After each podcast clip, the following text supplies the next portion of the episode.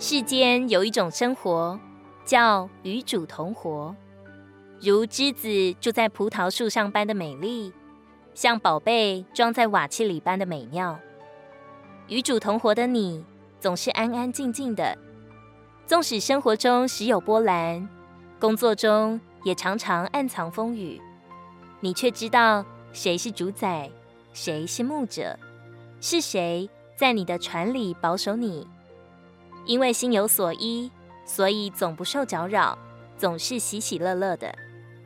因为你的心住在所有甘甜事物之源，就能常常从救恩的泉源欢然取水。生命的活泉充满在你心里，洋溢在你身上，以致你的脸满带荣光，口中永流恩言，使凡就近你的人都能感受到生命的活力。生命道路窄而曲，所以你也会有时软弱跌倒。但是主的怜悯总是够用。但是离开主的同在时，就活自己，活天然，活肉体。无论曾经多么刚强丰富，一旦离开主的面光，就会堕落，兵败如山倒，顷刻间判若两人。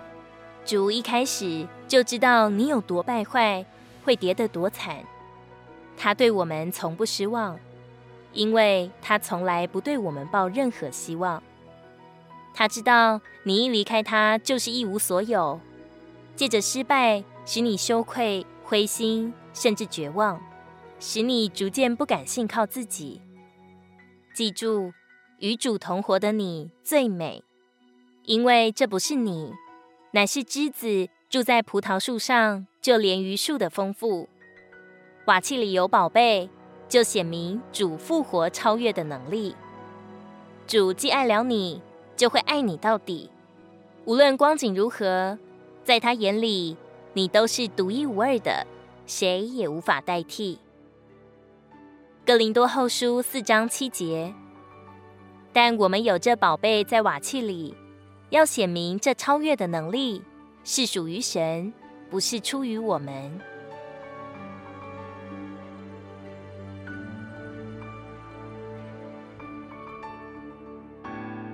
如果你喜欢我们的影片，欢迎在下方留言、按赞，并将影片分享出去哦。